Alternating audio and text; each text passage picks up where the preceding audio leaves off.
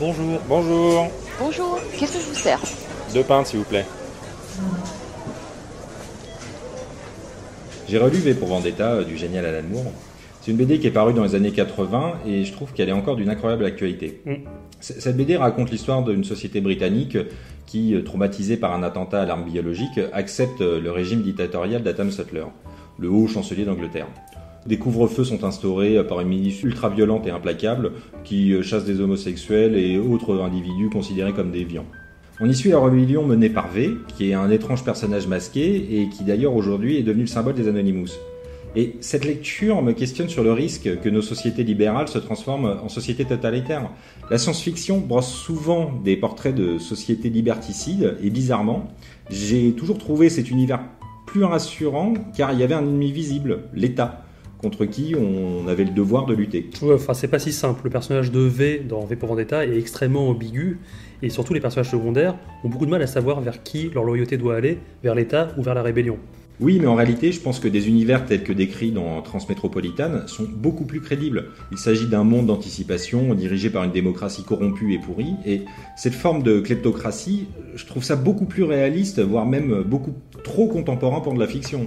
Je suis parfaitement d'accord. Ces systèmes pourris sont beaucoup plus réalistes que les pseudo-systèmes de politique d'union planétaire qu'on voit souvent dans la SF et qui sont vraiment peu crédibles. On en trouve dans Star Trek, et Star Trek c'est vraiment n'importe quoi parce que tout le monde est beau, tout le monde est gentil. Je me disais qu'on était d'accord, ça pouvait pas durer longtemps. Mm. Et bien sûr dans Babylon 5, mais Babylon 5 c'est beaucoup plus crédible parce que c'est un, il y a un gouvernement planétaire censément démocratique et libre, mais qui tourne tout doucement vers une dictature brutale puisqu'il n'y a pas de contre-pouvoir nulle part. Et de là imaginer que les auteurs de science-fiction ne croient qu'au système autoritaire pour rendre une civilisation cohésive, il n'y a qu'un pas que je franchis allègrement. Quand la science-fiction est sans espoir, le futur rime avec dictature. Ah, C'est beau ce que tu dis. Oui. Mais euh, toi, dès qu'il s'agit de taper sur Star Trek, t'es jamais loin. hein. Mais, Non, jamais. Ouais, bon, trêve de mauvais esprit, c'est. Quand tu penses, euh, les romans avec des états totalitaires sont généralement écrits pour taper sur les gouvernements contemporains de l'auteur. Et ce qui est intéressant est que ces gouvernements sont généralement élus par les concitoyens qui choisissent ce type de solution en conscience face à la peur de la guerre ou du terrorisme. Et ceux qui essayent de renverser ces états totalitaires sont considérés comme des terroristes. Du coup, est-ce que le problème ne viendrait pas plutôt du peuple plutôt que du gouvernement? Le vote pour un candidat politique en étant guidé par ses peurs doit être discuté bien sûr, mais il n'est pas forcément illégitime. Si les gens ont peur, ils veulent se protéger, quitte à opter pour de mauvaises solutions. Prends le cas de Star Wars.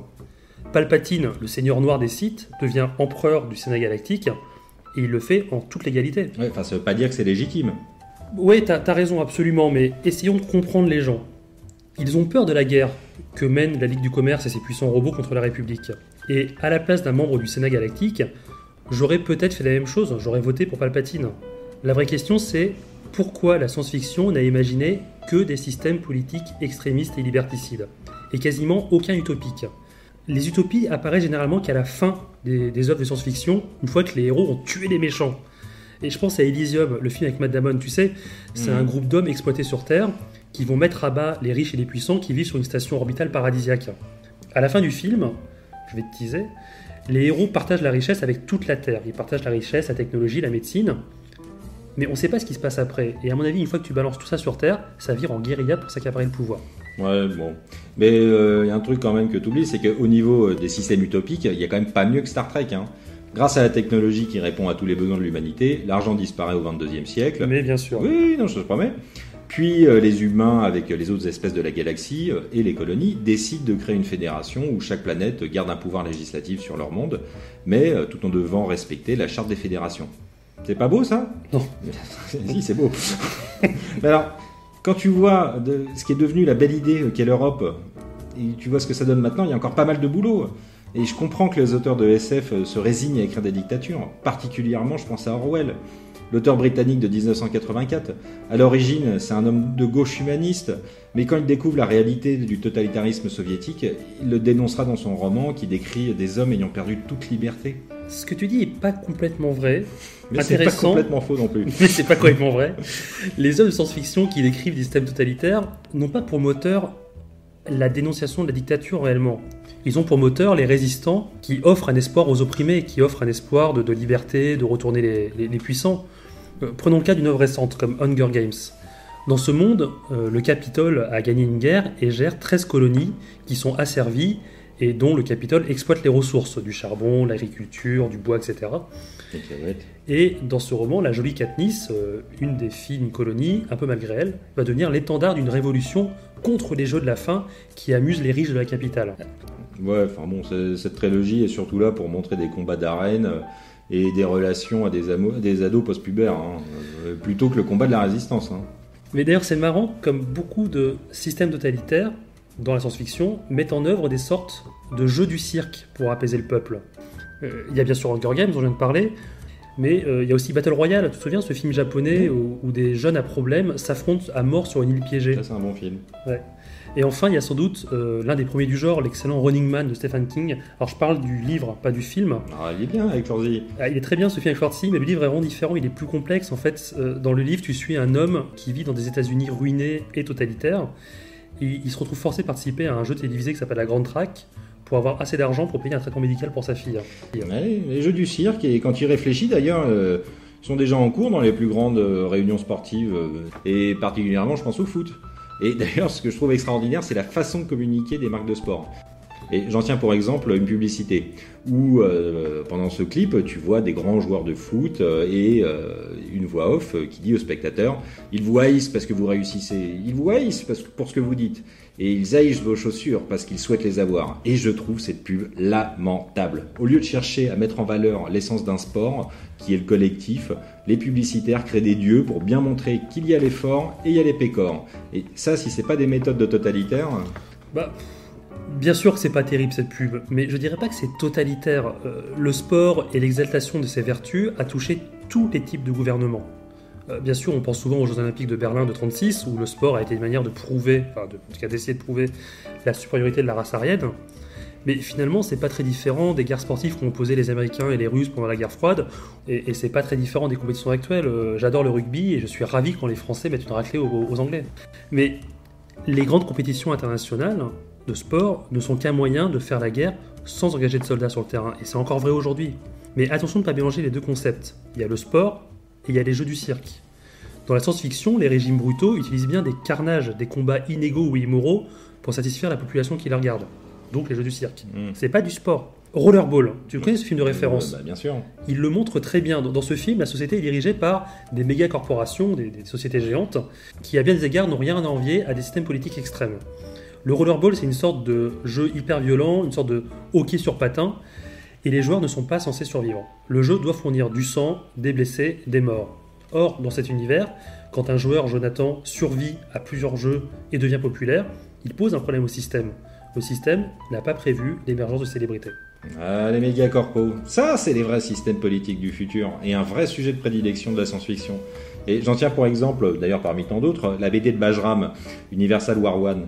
Dans cet univers, les sociétés terriennes cèdent les droits d'exploitation des corps célestes aux compagnies privées euh, pour les récupérer euh, après une concession de 50 ans. Or, ces compagnies privées réussissent à contrer la prérogative en se rassemblant en une puissante méga-société capable de développer des milices pour protéger leurs concessions et finalement prendre le pouvoir.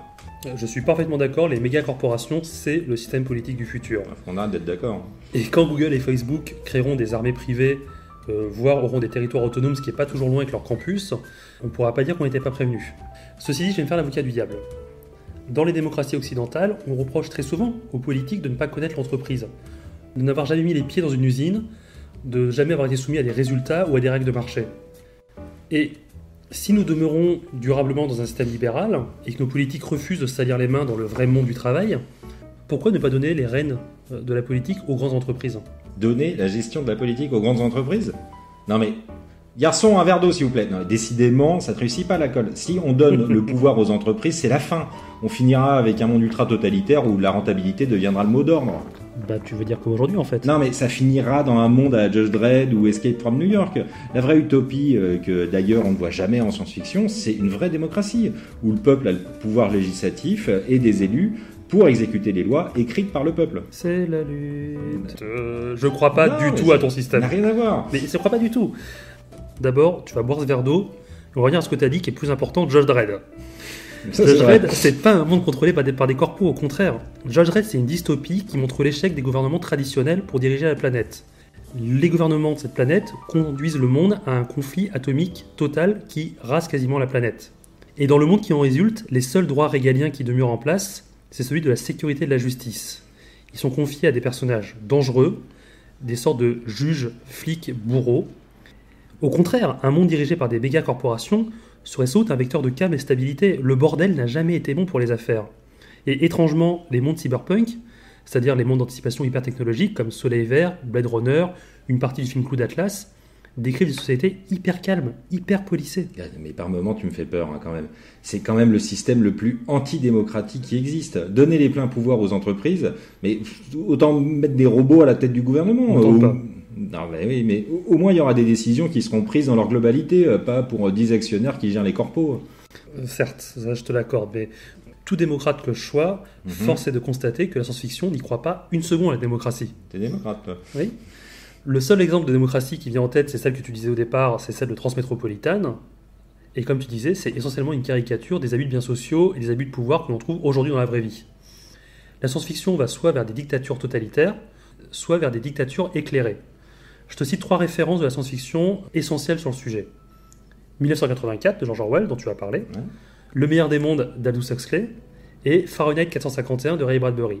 Dans les trois cas, ce sont des mondes où on retire toute leur liberté de jugement et de pensée aux hommes pour aboutir à une image dogmatique de la société. Je préfère mille fois être dirigé par une méga corporation libérale que vivre dans une société déshumanisée par un bon, euh, déjà, une dictature éclairée euh, reste une dictature. Hein, parce que généralement, le dictateur en question n'a pas la lumière à tous les étages. Mais je pense que tu es vite en besogne avec ton enchaînement de références. Bon, bon déjà, 1984, là je suis d'accord, c'est un monde totalitaire où l'homme subit la dictature. On peut rien faire à, la puissance de ce régime. Mais euh, là où je suis en désaccord, c'est avec ton analyse sur les autres références. Tu préfères les mégacorpos pour diriger la société, mais mm. pour moi, le meilleur des mondes est typiquement la résultante de ce type de gouvernement. Une société menée par la logique froide, optimisée, pragmatique, menée par la science et la technologie, avec des enfants euh, créés en laboratoire et optimisés pour remplir une tâche toute leur vie, c'est exactement à quoi pourraient aspirer des sociétés privées. Attends, doucement. Euh, effectivement, j'envisage la possibilité que des corpos dirigent la société, mais je n'oublie pas non plus le dicton auquel j'adhère à 100% science en conscience n'est que ruine de l'âme. Mais ça, c'est un autre problème. Oui, mais bon. Et, dans Fahrenheit 451, et pour faire court, la dictature euh, vient pas d'un coup d'État ou d'une prise de pouvoir, mais elle vient plutôt de l'abandon de la pensée de la population au profit des médias euh, de masse qui leur dit que la bonne façon de vivre et de penser. Les livres sont même brûlés et l'enseignement de l'histoire interdite.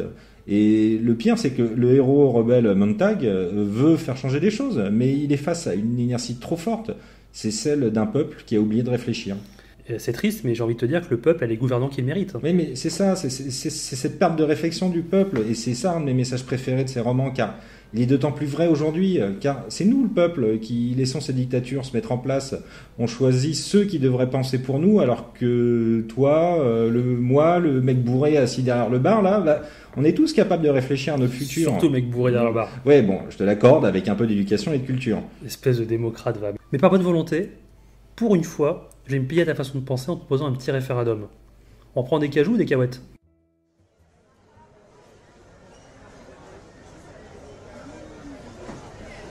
Excusez-moi, on va fermer, je vais devoir vous encaisser.